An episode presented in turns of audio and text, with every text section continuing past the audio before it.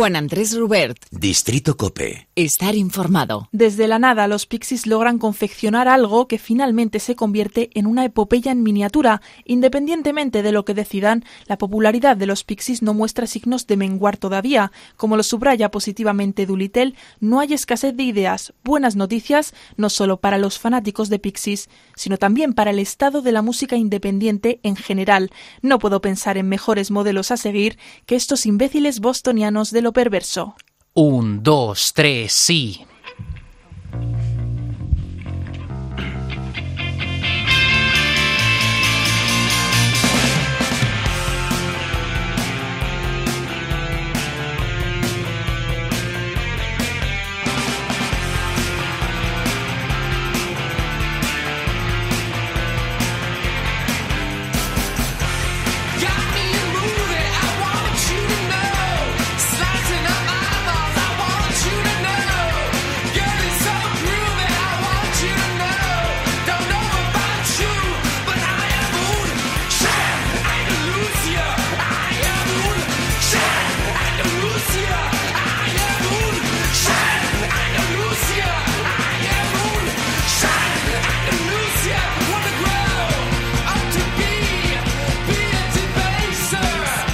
Lanzado en abril de 1989, el segundo álbum de los bostonianos consolida una propuesta de sonido menos cruda y más accesible que su predecesor, el Surfer Rosa. El enfoque más cuidadoso de las composiciones de Black Francis, unido al trabajo del productor Gil Norton, dan forma a un sonido que pocos años después sería influyente en bandas como Nirvana.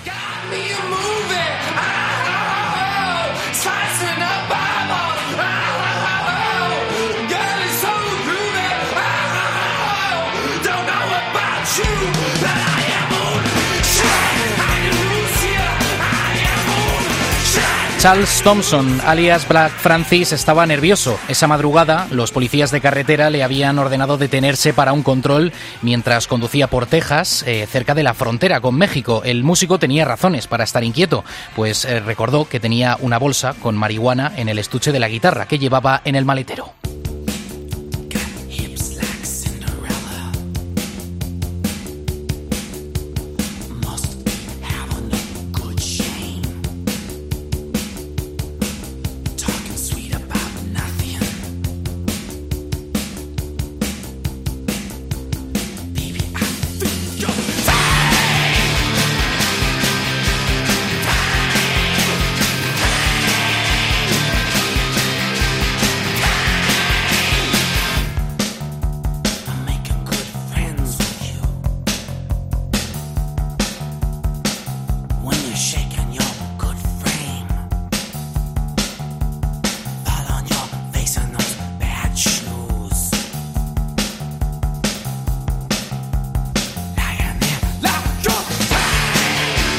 Muy tenso, intenta mantener la calma mientras el jefe de la patrulla se le acerca. Este le mira fijo un momento y luego le dice, oye, ¿a ti no te he visto en la MTV?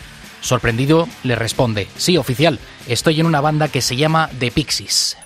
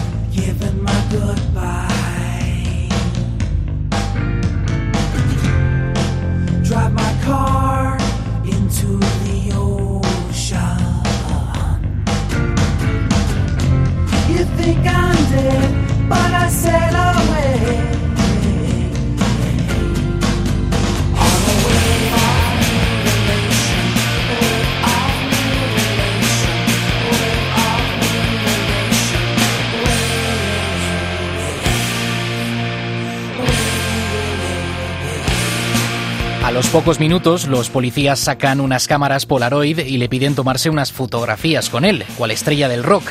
Luego le dejaron continuar sin revisión. En ese momento, Francis comprendió el alcance que el grupo estaba consiguiendo gracias al disco que habían lanzado hacía poco tiempo atrás, en abril de 1989, Doolittle.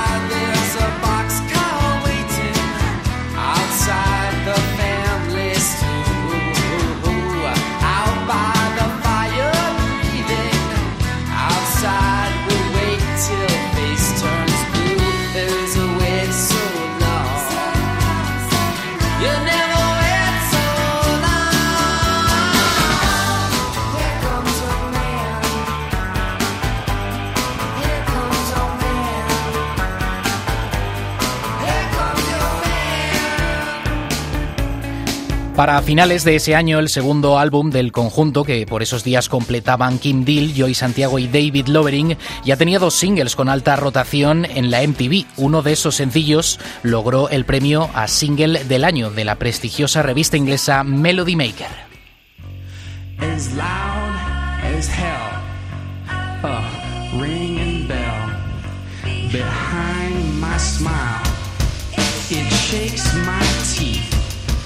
And all the while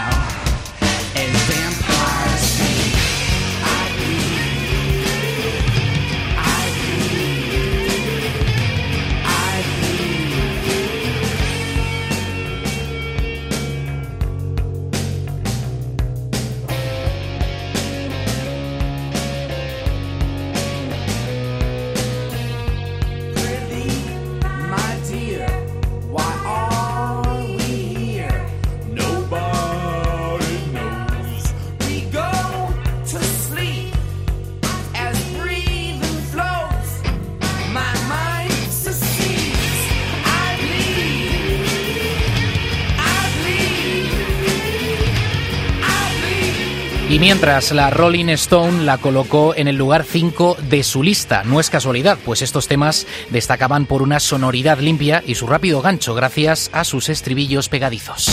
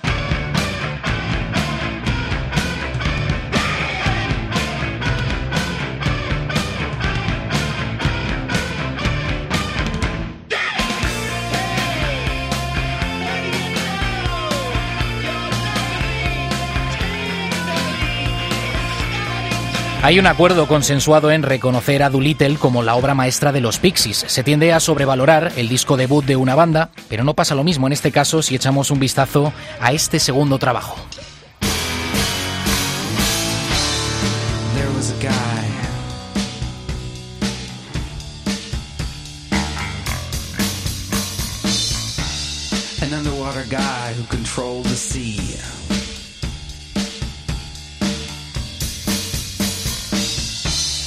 Killed by 10 million pounds of sludge from New York and New Jersey.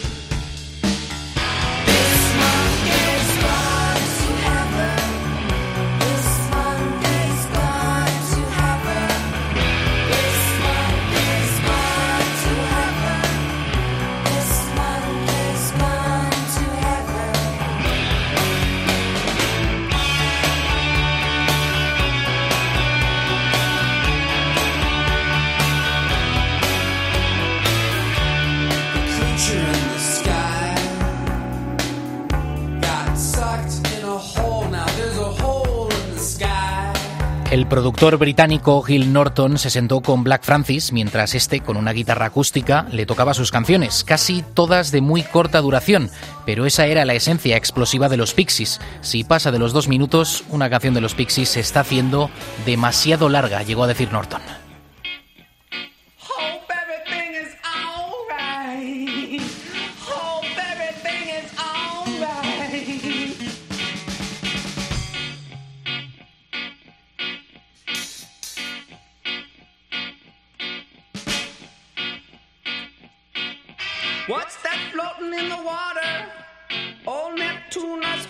Daughter.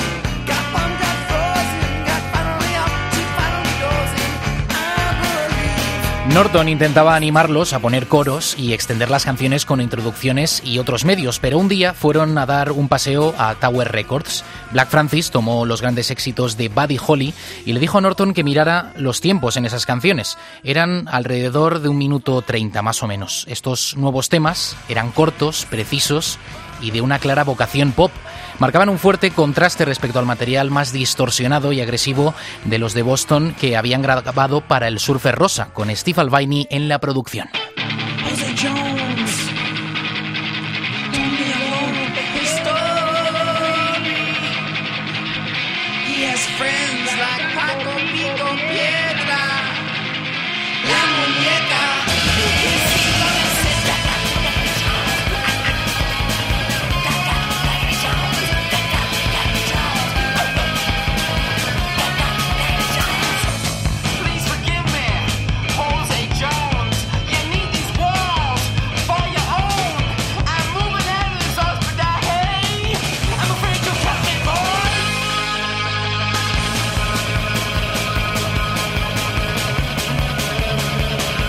Los Pixies ya tenían un acuerdo de distribución con la discográfica Electra en Estados Unidos. Bastaba con que crearan un puñado de buenos temas y que el productor repitiera la fórmula del disco debut. Pero Francis tenía otros planes al respecto. Tan productiva fue la relación con Gil Norton que el de Liverpool continuó su labor en los siguientes discos, es decir, del Bossa Nova y Tromblemont, hasta la ruptura del grupo en el año 1993.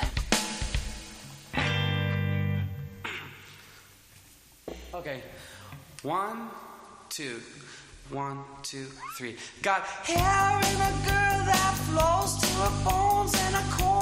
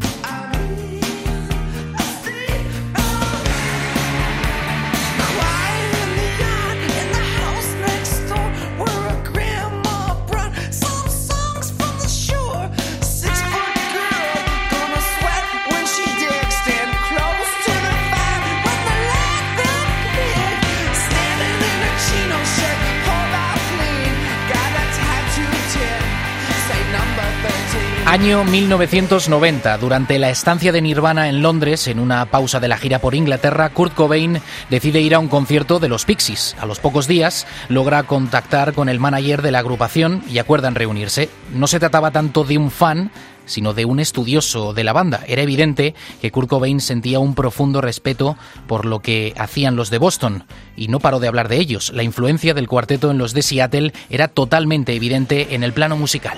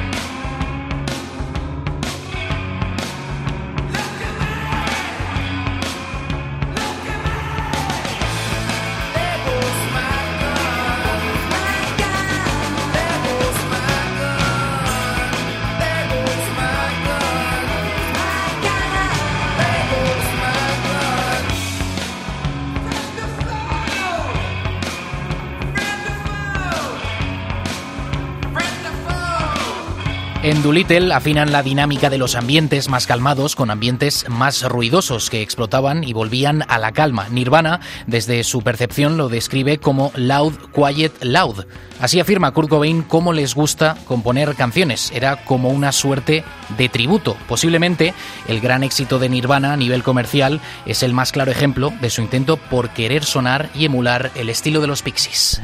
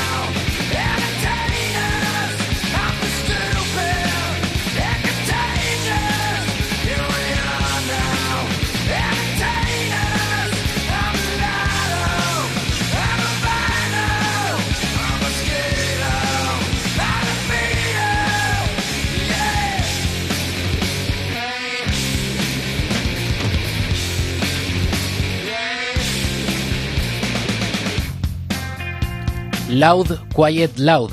Así sonaba Smells Like Teen Spirit y así sonaban los Pixies y así quería sonar Kurt Cobain, algo que en ningún momento ocultaba, ya que Cobain adoraba a los de Boston. La diferencia de sonido en los primeros discos de los bostonianos también fue eh, relevante a la hora de tomar decisiones por parte de los integrantes de Nirvana. Steve Albini fue el elegido para estar en el tercer y a la postre último disco de estudio del trío Inútero, publicado en el año 1993. Volviendo al Doolittle, grabado entre el 31 de octubre y el 23 de noviembre de 1988, este disco supuso una consolidación de la forma de composición que proponía el grupo.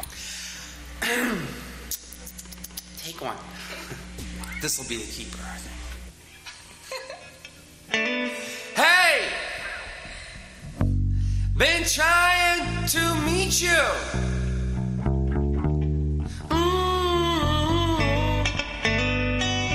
Hey, must be a devil between us. A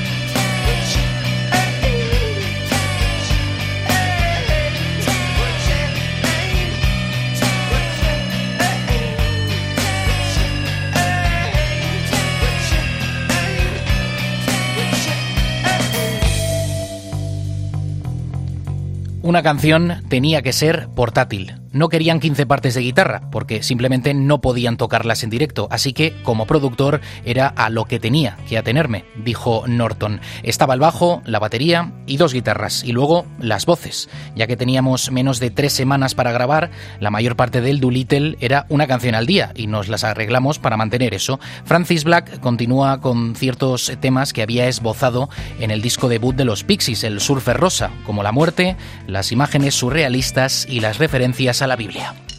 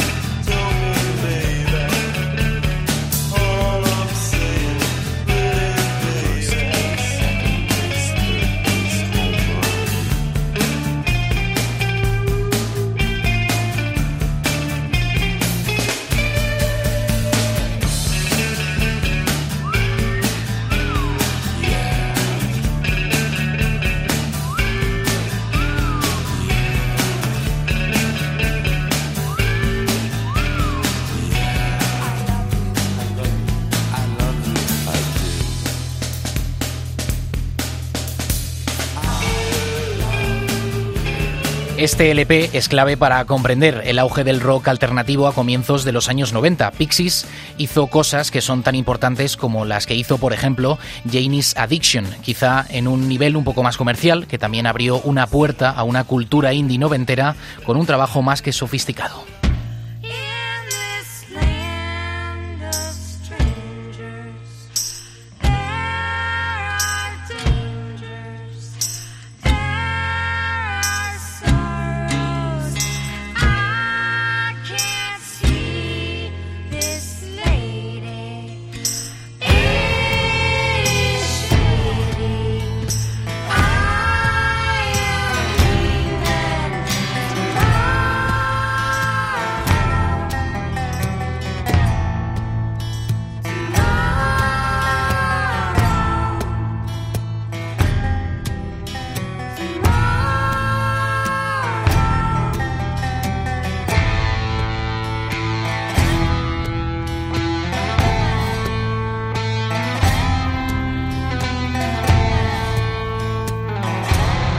Parte, ahí está una de las cualidades innatas del trabajo de los Pixies, la capacidad que tiene de pasar de 0 a 100 en un solo segundo, también de gritar a pleno pulmón si se tercia la ocasión, porque predominan los impulsos, el instinto animal ante un producto redondo y de calidad.